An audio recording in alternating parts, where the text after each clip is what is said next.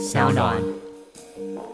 民进党政府做的，我们基本上都还是继续做哦。是可是就是因为方案里面，我们看到他下来就只能照顾到三百万人，尤其劳工只照顾到两百一十五万人，但是广大劳工是照顾不到。那这时候怎么办？我们才想说，要不要来一波叫做排富发现金？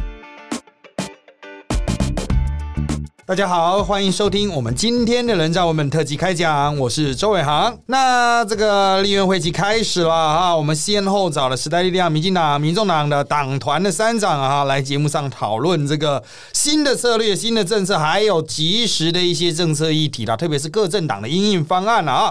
那今天我们终于邀请到了国民党党团的代表啦，那我们就来欢迎国民党党团副书记长林奕华委员。嗨，伟航好，各位听众朋友，大家好。好，那最近啊，啊，这个议题啊，一个叠着一个，哈 这个对当然很多是从疫情延伸的啦，哈。第一个，我们今天会谈纾困，再来啊，这个海军的状况嘛，这也是疫情的一部分，我们来聊一下啊。在前几天呢、上一周啦，还有华安改名问题啊，民进党说礼拜五他们要提对岸啊，也不知道真的是不是会提啦啊。其实都是疫情延伸出来。原本呢，哈，在这个会期开始之前呢，我们最早邀请的几个党团，我们还会说啊，你们打算在这个会期有什么样的攻防啊？没想到疫情一恶化，这个步调都被打乱了。民进党本来还在提我们的法案优先法案是什么啊？现在看来都没有办法，光是搞一个疫情，光是搞海军的案子，甚至是光是讨论纾困。真的哈，问题很多啊啊！当然，民进党他不是说自己设计的方案不好，他们发明了一个新的概念叫滚动式修正啊，就是一边做一边改，看看能不能有一些改进的方法了啊。那国民党很早很早，非常早，国民党党团就在开记者会了，但林伟洲一直在讲说，为什么我们开都没有人理我们？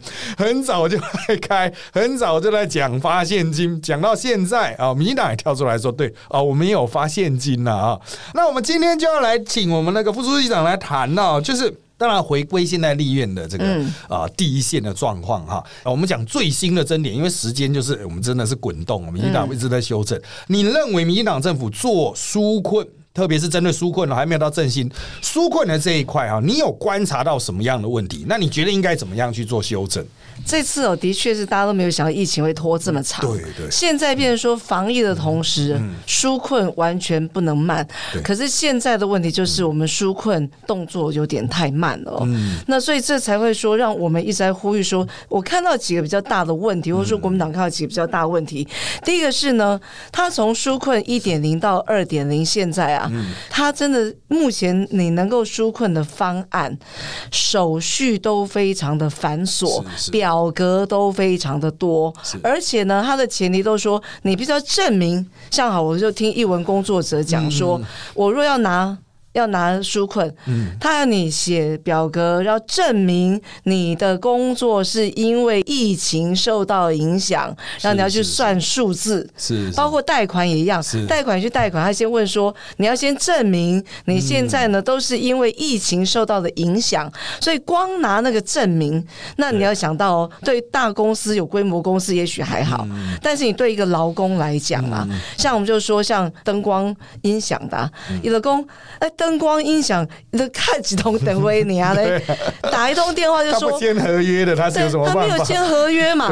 打一通电话说，哎、那头上面时阵啊啊，这一场灯光音响都是好地走。对对。那现在就取消，而且打电话还不一定是什么什么老板，或者说什么什么他只是上主管承包的。他可能就是一个助理啊，对对。就一个助理，就一个活动的助理打电话给他说，哎、这个灯光音响来做，所以说他们光要填表格啊，嗯。然后想办法拿证明，就耗掉他们多少的心神。对对对，这就是他们在讲的，就是说可能看到有方案，可是光我要提出相关证明，填这些表格，然后我填完之后，我还不一定有哎、因为他要审查。对，那所以这个是第一个我们看到比较大问题。第二个啦，就是这次出来之后才发现哦，我们现在台湾的工作形态，真的我们的政府部门要停留在不能还是思考是传统型的工作形态。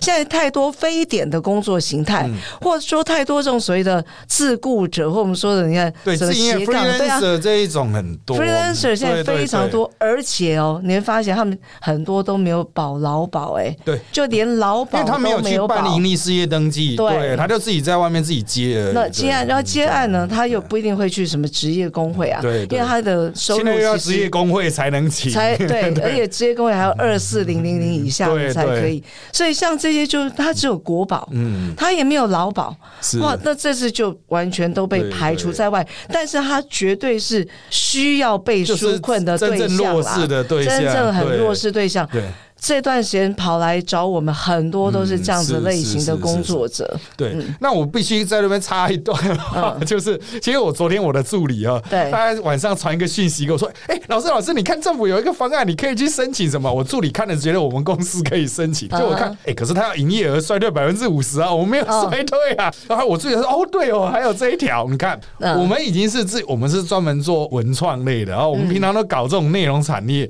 连我们的人自己都会看不太懂，嗯，对，你就不要再讲更弱势的人，所以这个是我们讲申请面的障碍哈。那可能听众朋友在之前几集我们有陆续谈到这个问题，就是其实申请障碍对于比如大学这种毕业的哈，可能问题不大，可是对很多基层劳动者来说，那其实是很麻烦的一件事情。像你去按一些机器什么呢？你哔哔哔哔就按出来啊，你你很熟，因为你经常去操作嘛哈。可是那种机器，你很多人是其实不见得会操作。现在很多申请其实不见得是真正需要的人，他可以快速申请出来。这也是为什么有这么多国家它是采直接就发下去，像日本啊，哈他们就尽量简化啊。当然他们到现在还没开完会，那日本有他们的问题，就是永远都在开会。但是他们的做法就是说，只要你是人，你有需要这个钱的话，我就发给你。那意思就是我们可能凭身份证去银行。直接就去把钱领出来哦，就是一个很简单，甚至也不用存到你银行户头，因为有些人可能非常弱势，他是没有银行户头的啊，所以能不能做到这个程度，牵涉到就是那门槛的那种限制了。当然，这次的门槛限制哦，其实大家吵来吵去的点很多诶，就像刚刚讲的那种工作形态啊、哦，那这次还有另外一个是那个二四零零零两万四四以下的那个投保的额度。以下，那为什么会有这么多人投保在这个额度以下？这是因为很多的企业其他都把他的那个薪资的部分压得很低，因为他想去压低他劳健保。好，所以就有很多人其实就是保的就是最低工资。那当然，你设一个二四零零这个先设下来，设下来之后，很多人就讲说，啊那不是惩罚那种诚实申报的人吗？哦，这第一个。第二个比较大的问题是啊，有其他委员去问啦，哈，问说为什么是设个标准？他们说啊，原来我们是设一个补助的总额，这个总额再去除人数，回推人数，所以就会推出这样的一个额度。那真的这有有点荒谬了，它不是依照你实际的需求，是我政府有多少子弹，所以我是补多少他。先框三百亿，对对对，先框三百亿，然后就是框一个具体额度。这个额度为什么这个额度大家也不知道？可能就是政策上觉得比较干净漂亮哦，就是补个三万块这样的这样额度，然后他就去除啊，就是只能这样的人数，而投保人数刚好就是差不多就是这样啊。其实这也凸显了啊，现在我们的纾困有蛮多的成分啊。第一个，当然大家是之前政府官员是没有经验的啊。另外一个就是我们也观察到一个现象，其实大家也都在讨论，是不是各部会还在各行其事啊？就是当然疫情指挥啊，那个是一块啊。我们现在是有一个指挥中心，它是指挥疫情的部分，可是纾困嘛啊，他们之前想说是不是要再去拱出另外一个啊，好像是纾困类型的陈时中这样的感觉，可是感觉拱出哎，做到现在也是一团，好像大家也不太听他的，就是大家都还在搞各自，劳动部有劳动部啊，财政部财政部啦，经济部有经济部，经济部搞的纾困又很像是振兴，所以才有那酷碰券。现在大家要讲酷碰会不会挂了？对，那当然在国民党党的立场啊是比较简单的哈，就是原始版本你们的提出来的对案就是啊，我们依照啊收入的等级去做啊相对应的补贴，然后把一个额度切出来。不过你现在看到哈，就是至少民进党在这个纾困的这一块已经产生了这些现实的问题了。那接下来大家在讨论说，好，那他现在这些发下去之后，国民党认为还有没有需要补强的部分？就是哎，民进党会说，像民进党很坚持说，国民党会发给公务员啊，公务员不会受创啊。对对对，那国民党对于这一方面，对这方面有什么样的看法？对对。嗯，我先提一下，就是说我们的方案呢、但我必须说，当初其实国民党提一个大概的想法，是可大家知道，现在其实所有政策工具都在行政院嘛，所以我们也只能就有限资料来提出我们的看法。是可是我们那时候提的重点还是说是排付发现金呐、嗯是是排付那至于要怎么排法，反正这都是可以讨论对。那当初我们的想法是说，等于是民进党现在执政的政党，我们民进党政府做的，我们基本上都还是继续做哦。是可是就是因为方案里面，我们看到他下来就只能照顾到三百万人，尤其劳工只照顾到两百一十五万人。是那但是广大劳工是照顾不到，那这时候怎么办？我们才想说，要不要来一波叫做排付发现金，排可以多排一点嘛？那我们本来是说预设排到百分之二十五了，但是一开始第一个方案，大家就开始说，哎、这样可能有些所得很高的人啊，也许会在里面。可是这个部分，我们就说，我们本来就想排百分之二十五，我们的方案也是有在滚动式修正。是是是。这些就是变成说，再来要不要还是要讨论，需不需要做这个动作？因为全世界就刚刚我刚刚你也提到啊，其实美国啦、英国、日本、韩国、新加坡等等，为什么都需要很多有排付，有的没有排付，做这样一个动作？我觉得一定有它的道理是。那这次呢？如果大家知道、哦，我们这次过了纾困方案，加之前的六百亿，然后这是一千五百亿，总共两千一百亿。可是你知道后来民进党提了一个修正案吗？叫做我们把财政纪律法的天花板打开。呃是其实这个部分那时候我们没有去反对，嗯。可是我们反对空白授权啊。你知道现在就变成说，他可以再提两千一百亿的方案，是。等于是特别预算。是。我们现在两千亿之后，他还还可以再提两千一百亿哦，嗯。可以变纾困三点零或者四点零。是。可是目前是先把天花板打开，嗯。但是是没有方案，等于是空白授权。对对对。所以我们才希望说，既然呐、今天立法院都已经说好，我给你这样子一个权限了，所以要不要还是好好的去思考一下？嗯。就是有没有需要排付发现金，以及刚刚你提到那个二四零零零，嗯。的确也是啊，他就是设定说，哦，我就是三百亿，对。所以我就设定了这个这个两两万四。刚刚除了说不只是是把所谓投保压低之外，事实上我们都知道职业工会投保啊，它跟实际收入是没有关系。对没有关系，他就是一个人头在那对。而且哦，有时候它是为了所谓的生涯规划。对，所以一般来讲，我如果年龄越来越大，它就会投保金额就会往上拉。对，因为他快领到了，对对他，因为他要开始要规划劳退啊等等，所以他有时候是牵涉到这样子一个所谓生涯规划，对跟所谓实际上他收入是一点关系都没有。嗯所以当劳动部你知道一拉了这个两万四之后，就职业工会里面在吵架，你知道？对，就说哎，当初你为什么让我去投嗯投高了，让我现在领不到这个三万块？是是所以我觉得这些都是我目前看到政策发生的问题。是是那如果说既然有给你宽限了，嗯。也多给你一些权限，是不是在第一个，我们希望排付发现金还是可以考虑，嗯然后再来有些目前对象如果真的不足的，要不要想办法再多让涵括被照顾对象可以再多一点？这部分我说实在的，这没有什么蓝绿，我都觉得我们还跟民进党讲说，哎，我们这是算正向监督、哎、嗯，我们其实为什么你说林维洲会有这种感慨啦？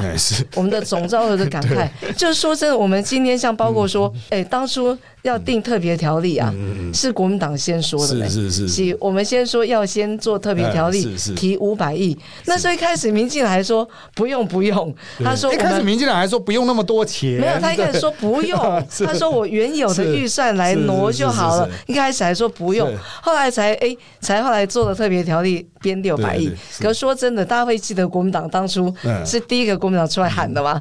我觉得很多人都忘了啦。除了我们政治的政治圈媒体人之外，一般人是不会知所以我。必须说，其实我们也冒很大的风险，说，哎，今天给民将对政府更多的经费，是，是到时候其实大家感会不会变谢 没有，大家感谢可能变成民进党政府、哎对对可是问题是，我觉得，我觉得国民党现在在也，我们在这个议题上，也真的不能太过于自私啦。就是说点出问题，然后就说哦，那我就去砍你的钱，卡你的钱。我就不是，因为终究台湾的经济是大家的嘛。如果说我们今天连疫情这一段。哎，纾困没有办法大家共度寒冬的话，台湾经济垮是对哪个政党？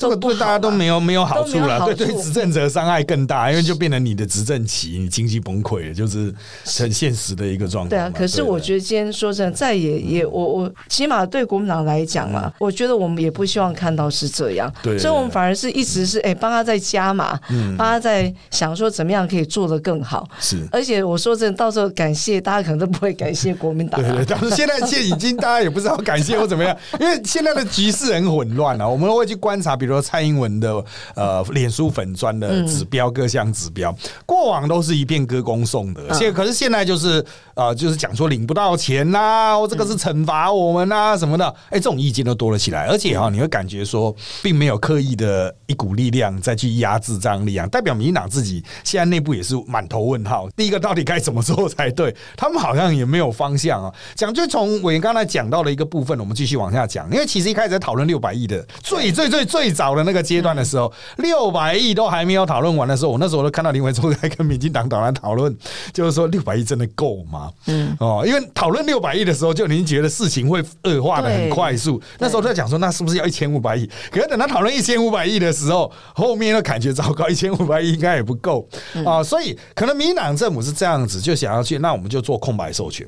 可是民进党从防疫到现在啊，那它除了这个纾困方面的一些问题之外，还有另外一个就是空白授权过多的问题，包括特别条例第七条，就是完全就是授权给他们做，包括你可以现在可以去监控人身那个定位、GPS 定位啦，各式各样的方法了哈。这些方法当然他们说是没有违法、也没有违宪啊。从第七条往外延伸，随着这个疫情这个压力越来越大，其实就像战争一样，其实战争就很容易造成大量的。扩权，当然空白授权，像有些国家就已经过度授权，像他们在没有紧急状态，紧急状态当然另外一回事了。那时候我们都在讲说，是不是要进入紧急状态？那个时候就当然总统就有相对应的权利去做。可是民进党说啊，紧急状态人民会恐慌哦，所以不要紧急状态，就有出现这种大量空白授权。一方面可能是执法上会不会侵害到民众的基本的那个人权，另外一个就是哈。预算这种东西哦，就是可能一般听众不太知道，就是预算的政府定了之后，其实它需要民意授权的，就跟加税、减税啦、预算审核啦、哈决算等等的哈，这都要民意机关来这个做某种程度的，包括立法啊，就确认的追认的过程。可是现在如果空白授权部分过多，他用行政命令来执行的话，哦，这个问号就会越来越大啊。就像现在很多的政策，当然在野党不管是哪一党啊，我想。包括国民党应该也不会去挡，说这个不行要停，只能说你再去修改啊，让大家更方便，让更多人能够受惠。可是这样子的这个方案出去，会不会有一些漏网之鱼？就像我们有谈到排富，我们就从这个脉络继续谈啊。大多数人会觉得说啊，那个有钱人为什么也可以领这几万块？可是真的很有钱的人，他可能不会想去领这个几万块，因为对他而言呢，领那个也是一个时间成本啊。他觉得说这也对他没有什么实质的必要，所以有时候把门。打开，它其实是针对弱势了。当然，你会说是不是有一些漏网之鱼游进去？可是民进党现在的纾困方案也有漏网之鱼游进去啊？对啊，一样还是会有这些。就像刚才委员讲的，就是啊，他其实薪水是很高的，可他保非常低啊，他就可以去领到这笔钱。那是不是也是另外一种形态的没有排富啊？所以，其实这种枝枝节节的问题哈，在接下来只会更多哦，因为我们除了纾困之外，还有振兴。嗯啊，那现在是各行各业趋近于躺平。其实我们会从再从振兴，等下会谈到线下及时的疫情，包括海军造成的另外一波对于市况的冲击。那我们现在谈从纾困延伸到振兴。纾困的时候，民进党呢其实早期啊，就经济部他们提出了一个库碰券。嗯啊，这个库碰券，因为它逻辑上哈非常难以理解，即使是我们这种圈内人啊，甚至是经营企业经营者，我们都看很久的，到底是要如何执行啊？就是。如果连我们熟悉金牛的人都不太清楚他如何执行，你一般百姓。也很难去啦，这个去实际执行，所以他们一开始的解释策略说啊，这个不是纾困，它是振兴，接下来的是振兴。可能目前又传出说，酷梦券好像又要挂掉了啊，要胎死腹中了。那好，接下来就要请委员谈一下哈，民党他们现在在这个部分的问题，以及国民党有什么对案，就是你们在纾困上面，你们有什么特别的想法？因为我们之前有去邀请其他国民党来大概谈了他们。们的想法，这样那看看党团的想法是怎么样。现在讲有关他振兴的部分，其实我们都一直在讲，他就是用了很多的门槛，你知道，第一个先提叫振兴抵用券，哎，是。那个也还要要做哦，就是你要先住国旅，对啊，对？对对对，那个是很很前前面就有的，然后要对对对拿八百，那是一点零，哎，那个也还是有哦，还有还有。那还有，就你住的时候拿对对八百，什么两百对。用在夜市市场，两百是他们还在讲说什么时候可以启动，五一还是更晚以后。然？后两百亿文，哎，那个现在就说他等疫情过后对啊，对啊，不知道什么时候可以启动。所以现在拿到启用都还不知道，所以他六百亿到现在啊，执行率其实有百分之九，对，十趴非，常非常低，不到就不到十 percent 嘛。然后呢，再来就是目前这二点零，它就属于刚刚讲酷风券，我我觉得它势必一定要调整，因为真的太瞎了。它除了说呢，你知道它它还要绑，它等于是七五折的概念嘛。对对对，你要先花四千，你才能拿一千回来，这是第一个。大家觉得说你要先掏四千，然后你才有可能回来一千。另外一个呢，它要绑行动支付。对对，行动支付第一个，哎，你知道台湾的行动支付哦，看下来啊，平均每个人才用两三百块，到目前为止平均那应该是说会用的人很少会用，对对，那绝大多数人是不会使用行动支对，或者说他可能有，他也不一定用。对对对那所以现在就变成说，他要一定要绑行动支付。嗯那行动支付不只是说自己要有行动支付你连。另外，商家、哦、厂商他自己也要有厂行动他也要有支付的系统而且他还有一下子又能够收 Line Pay，要能够收接口支付然后收台湾 Pay，你还什么 Pay，你都要可以收。对。所以我们就说，你根本画错重点，你到底是希望振兴，还是是要希望没有希望推动行动。支付行动？对，就是重点到底是什么？所以这些人就被大家就骂说，这个真的是很瞎的方案。是。所以我就听到，因为我看昨天院长都已经松口了啦，所以我觉得这个方案势必一定会调整。是那我觉得振兴本来就是就让大家好用嘛。对，那好用的部分，像他们说，我我我我说实在，国民党真的不怕你割到位啦。你不管是你要用纾困或是振兴，你今天如果愿意发现金，对其实我觉得都 OK 啊。那呃我们欢迎你来割到尾，那，我我觉得没有关系啊。所以我觉得我们的主张还是，不管你纾困或是振兴，就是要让民众觉得方便啊。是是你不要就搞了一大堆有的没的，然后，所以他预算为什么会那么低？就因为很多人不会用嘛。嗯就像国旅有之前有一个民调，就是说国旅绑那个所谓振兴抵用券，大概将近六成的时候他就不会去用啊。是是所以他才能编那么少的预算。那酷碰券也是一样，但今天如果说我今天是发现金的时候，我想使用率就会提高了。对对所以我觉得我们的部分，就不管你今天要让纾困，或是要放放在振兴名称，让他去想，可是就是真的用排付发现金，我们觉得还是是一个最好的对政策方案。的的确哦，其实从我们上周找大千来讲，他也提到，就是啊，这个纾困阶段发现金啊，其实你你也不用去管它什么用途，因为它就是有困，急需现金嘛。民进党政府来说啊，他可能会拿去缴水电费，可是他连水电费都缴不出来，不不缴水电费是要干嘛？其实经济部那时候在想很多方案的时候，他其实都是从振兴角度，他没有从解决当务之急。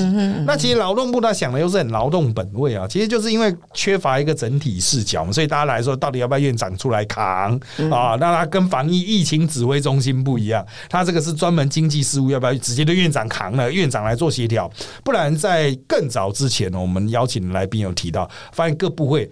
在开联沟通协商的时候，平台其实很不顺畅的，然后就是财政部或者交通部要的，可能劳动部想给，他会觉得我们劳动部有我们自己的法规哦，我不想去做相当程度的调整啊，这可能就真的需要一个更高层级出来协调，需要协调，对，需要啊协调了。不过这个就很奥义的哈，为什么？牵涉到民进党现在党内权力非常诡谲，就是也不是说大家完全放下党内派系的这种角色来为民来去解决一些问题，因为他们现在还有牵涉到五二零新内阁的一些人事变动在啊，所以大家可能倾向比较保守动作，就先尽量少做，不要出错，不要产生话题，影响到五二零以后的在内阁中的位置。所以他们的考量很多了啊，在大家忙于防疫的时候，他们还在。炒炒那个什么国营事业的位置，哦对啊。对对对对，政治是非常多要素结合在一起。不过，那我们这边就可以拉过来，近来发生的最大的海军的敦睦舰队的这个案子了啊。那当然，这个状况主要发生在啊、南部。啊、对。南部多，其实也不是分蓝绿啦，像台南也跳起来啊，因为就很近啊，左营林那边很近，官兵会回去嘛哈、那全台湾好像比较没有受到影响，目前看来是脏话啊，那他们是脏话人讲嗯。是不是脏话不好玩，所以都没人去。啊 但彰化有啊，那个因为他们有几个还是集合在彰化对对，那集合点，集合点也在消毒，也是一样对，那个也。是一个问题。那个就是海军那个事后处理真的很两光。嗯 其实第一天我就已经发现说，啊，你把它散出去，你还叫他们自己回来，对对你到底脑子在想什么？那一天我就发现，我还不知道他们是在那里集合哦，我只知道他们是一定是叫他们紧急集合，结果他们居然是叫他们到那个室外特定地点的，而且可能是人潮聚集处，我觉得这真的蠢到极限。这个是比较小的议题，我们先放了不管。现在是一个。比较大的问题是在于说，我们好不容易前一波压到几个确诊零的天数出来之后，哎、百业感觉好像要复兴了。现在要出现就是说，哇，又出现疫情，大家又不敢出来哈。那几乎所有的业者哈，像我们在接触业者，都在反映说，这两天在这个礼拜啊，嗯前面六日开始啦，又没人了啊。即使是排队名店呢，进去都只有两三个人这样子啊。其实很多商家像高雄啦，我们说要跟海军球场国培了，其实应该可以对，如果是公务员代乎职守，嗯啊，或者是有所谓不作为的情形造成损失，这会有争议啊，这一定会有争议。这是不是公务人员造成他们后续的时间？比如你把人放出来，跑到我的店里面，哦，这个很直接关系嘛，逻辑直接关系在啊。那整体市况也许很难讲，但这我这个我别到的旁边开一个饺子店的那一种，那饺子店真的有够倒霉，所以对像他们这种要怎么办？我觉得这个后续会吵得很凶的。当然，我就我所认知了，南部特别是高雄的民代，真的是不论男女哈，大家都是电话被打爆。百姓会紧张嘛？到底有没有跑来我这里啊？我我们有收到一些讯息，就是他们接的选民服务，甚至细到就是他们会去对那个时间每个人的那个移动路线。他说：“为什么这个兵不在那边搭捷运，要来我们这边搭捷运？中间是不是有一段消失了？要不要去追？要议员去追？议员说我要怎么追？我没办法追。这种像这种状况会陆陆续续出来了啊。”可能有一些听众朋友会好奇，我们是使用什么麦克风录音，让周伟航老师这么洪亮、有活力的声音呈现的这么完美呢？这支麦克风就是正成集团赞助的 Rode 胖麦，它有经过优化的处理，内建爆音过滤器，可以减少大喊大笑时的爆音。目前也有许多的 YouTuber 以及 Podcaster 选用 r o a d 品牌的收音器材，所以如果你有收音的需求，不管是录音还是办活动，都欢迎询问正诚集团，找到最适合你的设备哦。那当然，我们要请教委员，因为委员他是立院啊，高度层级会不一样。但你们党团目前在这个事件上，你会看到民进党党团也很凶哦，像赵德林很凶。不过他要选高雄市党部主委，他当然会冲一点哦。就是民进党冲的好像比国民党还凶。那当然，国民党有吕玉玲委员等等委员哈，也是问政也是抓的很精准。那你们在这个议题上，就是舰队的这个议题上，你们现在踩的这个位置大概是怎么样？然后你们打算要去追的，或者是想要摆的重点是哪些方面其？实对我们来说，不是说打的不凶嗯。了，是因为民进党，我觉得他打凶是因为他也要转移一下对对对对。焦点。抱歉，我直说哈，因为他们就是要锁定在是属于国防部的责任嘛。是是，可是其实对在野来讲啊，嗯。就光说为什么敦睦舰队决定要出航，是。因为大家知道敦睦舰队的特殊性，它不是只有国防部，因为它它本身肩负外交、甚至宣慰侨胞的功能，嗯。所以它跟呃外交部还有侨委会甚至国安系统嗯是切不了关系的。所以我觉得民讲他的策略是因为他要把它集中在由国防部来扛责。那对国民党来说，我们没有一下子就这样，是因为我们要的是真相。嗯嗯我们也需要有更多的资料来了解当初从一开始到底是谁做的决定是。那我觉得这才有办法真正做最后来做到相关的就责啦。那所以谁做的决定，以及呢，呃，昨天有提到说，哦，什么二二八后来有出去嘛，哈，他们怕有是放假，但包括说我们现在都还在追一些蛛丝马迹啦，嗯也就是说在船上里面的状况，以及呢，最后大家一样嘛，最后为什么不用隔离十四天？对，去用所以农委会的标准。对，问这个也是一个我们觉得非常非常纳闷的一件事情。贵党是怎么发现是是问出来的，对是问出来的啊。问出来，就你们自己也自己本身也是不知道，对，因为就是礼拜一那天，我们就觉得礼拜一在嗯。我们是跑到司法法制委会对，其实这部分应该算是我问出来的呃，啦。对，你也自己事前也不知道是农委会，不知道，不知道因为他自己觉得说很奇怪怎么会说？哎，大家都说要隔离十四天呢、嗯是是是。你从国外回来就是要隔离十四天嘛，对对对。要居家检疫十四天，不管是集中或是回家，就一定要居家检疫十四天。哎，但他们为什么可以是用这样的方式？嗯才问出说有个农委会，渔业署的规渔定，业署，所以这不被酸爆说原来是对。韩石建什么远洋对捕科船吗？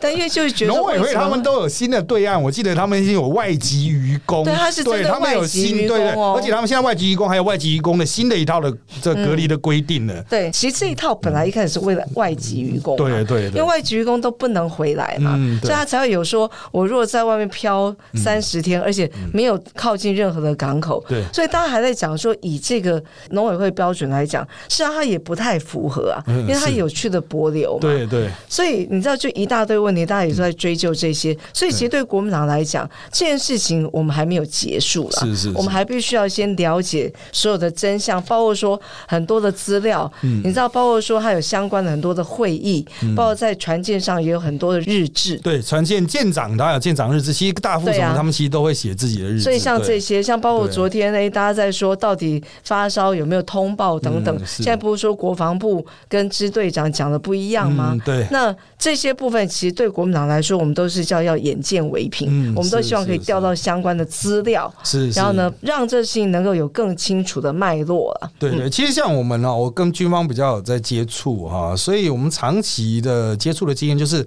其实我个人蛮多哈，当然不是海军军种啊，其他军种的人都有头上都有一个巨大的问号，就是感觉起来现在国防部的解释是这样子啊，他说啊，我们舰上的人下来都隔离了嘛，所以我们上船找资料，每天找到的东西可能不太一样。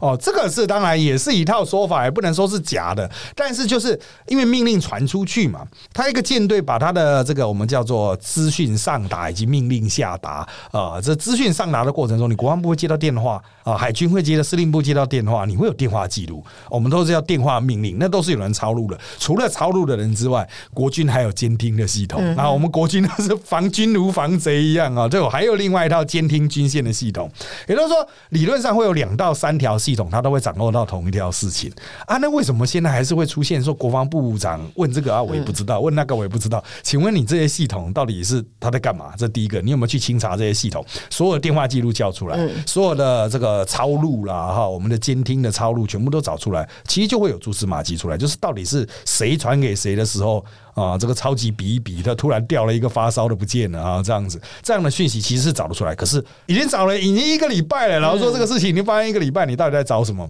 啊？这个是大家就是满头问号。当然，是不是有涉及隐匿，这个是一个可能要比较长时间才能理清，但是现在至少可以去做的就是。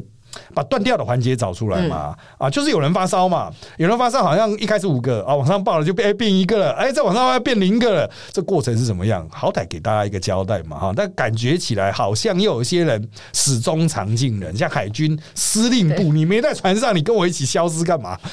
整个司令部都消失了，对，船上人消失那没办法啊，这个你司令部的消失，我是觉得可以赶快解决的事情就解决不了啊，这国防部长这个难辞其咎了哈，当然啊，这个他是已经出来道歉，说我们接下来天天要开记者会。可是现在大家对你的期待是你开记者会。开出来的东西，电了一下被打眼什么？也要突然拿到一份什么，又去问到一个什么，你不就完了吗？哈，这是第一个。第二个就是，其实呃，这个大家有些其实委员刚刚讲到，就是那我们很多人听众可能不太了解。渔业署的这个规定，其实就是你上船之后下船到底应该隔离多久，哈，就离下船前到底应该隔离多久，以什么方式隔离？因为那时候他们在渔工，我们是不是要成另外成立一个处所，让他们登岸来隔离等等，我们都还讨论过。那特别的就是在这个海军的船出去之前，我们在基隆曾经有一艘游轮是进我们的港的，那时候传说有发烧了，所以陈时中还带队上去做检疫，陈时中还用广播跟大家说啊，大家辛苦了什么啦，大家应该还有印象吧？这一幕还有印象吧？对。其实，在那个时候已经有这套模式，可是为什么海军明明知道有发烧，他不做啊？对那，这次我们觉得很不可原谅，就是说，其实你知道，在过程中啊，立法院是很多委员就提出很多的问题，像包括因为它就是船军舰嘛，对。但是大家就从好一开始你说从轮船，嗯。呃，从游轮啊、游轮。从钻石公主要开始保平星号，对不对？保平？星号，这你每一个都要裁剪哦，就都要裁剪，而且都是要用最严格的方式来对对待，对不管说当时他在船上状况是怎么样。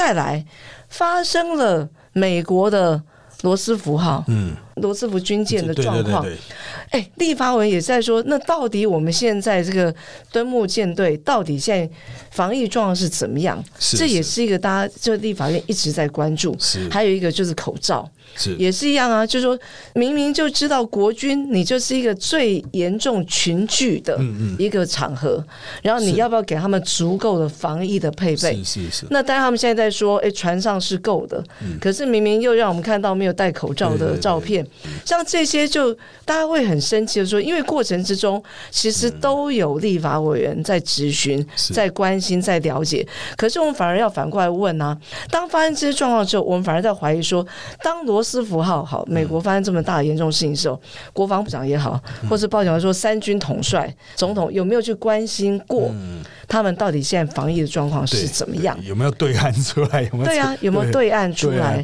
然后有没有去要求他们要再提高防疫的状况，或者说去关心他们实际上的状况？我觉得这是一个。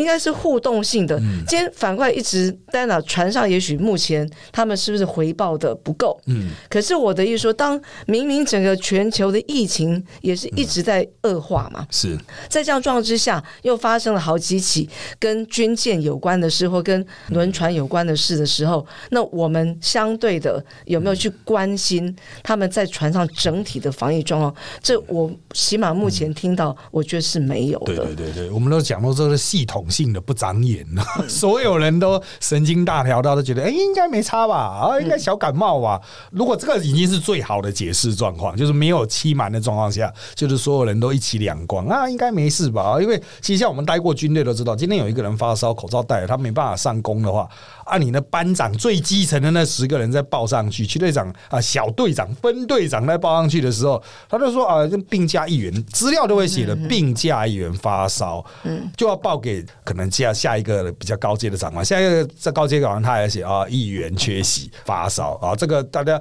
就算没当过军兵，你看过军教片，你知道应到几元、十到几元啊，因什么差事勤务病假几元这样子，这个流程呢、都是有的啊，所以如果去查的话，理论上是能够查出来，除非他就是一个大规模的随随便便啊，就是人没来也随随便便，发烧了也随随便便，管他的，有发烧了继续上工这样子啊。好，那当然了，这个是一个还在持续进行中的议题啦。那最后一个我们要谈的呢是最近呢哈，国民党就是成立了这个数位科技行销的专责的部门呢，也找了一个啊迪卡的创办人简晴佑哈来出任这个行销长啊。那当然他会开始陆陆续续去做一些相关的哈宣传上面的调整啊。当然他个人在接受专访的时候，他想要去改变那个国民党的这个对于网络设计行销上面的，特别是设计的部分啊，就是包括版面设计啊等等。因为我们经常讲，现在民进党政府哈，其实强的不是执政，是强在做图哈。这个做做图的速度比做事要快哈，那这个出图的速度都是非常的快啊。那那个设计感都很十足啦。大家都讲的国民党就是在这一点相当的落后啦。那当然也传出就是有立院的委员啊，也开始要跟啊脸书啦、Instagram 啊等等的合作上课了。那当然啊，委员是这个党团的啊。那对你们对于这一方面，就是特别在这数位。啊，宣传行销上啊，其实像最早我们刚刚一开始提到林维洲委员的抱怨，就是还在开传统记者会，可是都没人理理我们。对对 对，委员有什么看法？你觉得说，哎，国民党还可以往哪些方向做一些加强的部分？对。这方面，我们真的是落后民进党嗯好多年了。对，你们的那个行销新的行销长也说，民进党是原住民嘛，啊，数位的原住民。呃，我我自己觉得应该会，我有比较多期待，是因为终究现在的主席启程啊哎，是他本身是六年级生嘛，哦嗯，是他其实相对观念都还蛮新的。是是是，而且大家他有选举出身，他也比较知道说，在新媒体的这个部分，对现在选举或对政治运作上的重要。是。那我必须说，以前不是没有人主张，嗯。可是我觉得有些长官应该是听不懂啦。嗯因为他就不了解嘛对，对。他就是听不懂他们到底是要做什么，是。而且呢，重点不是在说我只有使用而已，而是使用你要让看受众会觉得说我喜欢看。对对对那我觉得国民党以前差是差在这个部分啊，是是就是你说有没有用脸书？哎，也有用啊，嗯哦，这什么很多也都有用，但是呢，它就是不吸睛，然后没有引起话题。所以我倒觉得这次一来之后，他不就先来一个华航的说，啊，对哎黄正明的那个道，说对林佳龙部长对你对对对对，所以我。像我们我们像这种就比较对对对。是年轻人会玩对，的，就是它有很强的传播效果，不管你支持反对，你都会迅速传递出，哎，国民党现在搞这件事情，是的。啊，对，它就会传递出去，然后传递出去就有引爆的效果，现在就变成一个议题嘛，起码有讨论嘛，对啊，不大家都要看你明礼拜五呃，民进党他到底要不要真的像柯建明所说，他要提对案出来，因为他把其他党的议程拉下来。要先跟你说不可能，因为礼拜五 礼拜五是那个特别预算的对对对对，反正反正就等着看他们的，反正是上礼拜五，呃然后礼拜二，现在礼拜五，但要到下礼拜对。对对对，就就看他们呢，到底这个这个会不会被戳得动了啊？因为接下来啊，今天民进党啊，随着这个第二次的执政的任期开始啊，他这个状况哈就会越来越艰辛了啊，包括外在的疫情啊，那在野党是就是善尽监督之责任啊。那原则上到目前来说哈，我认为啊哈，大的方向。都没有什么太大的问题，但是就是监督力道哈，接下来大家可能就是逐渐加强，因为民进当民进党也开始加强对自己人的监督力道，就代表他发现这个事情好像有一点状况了哦，就是总是要有些人要扮演黑脸的角色了啊。好的，那今天的时间关系呢，那就谢谢大家收听我们这集的人渣文本特辑开讲喽。那我们现在在各大 podcast 收听平台，像商岸 APP 还有 Apple Podcast、Spotify 都可以收听到我们的节目，欢迎大家订阅。留言给我们五颗星，我们今天就谢谢我们的林奕华委员，也谢谢大家，下次再见喽。拜拜。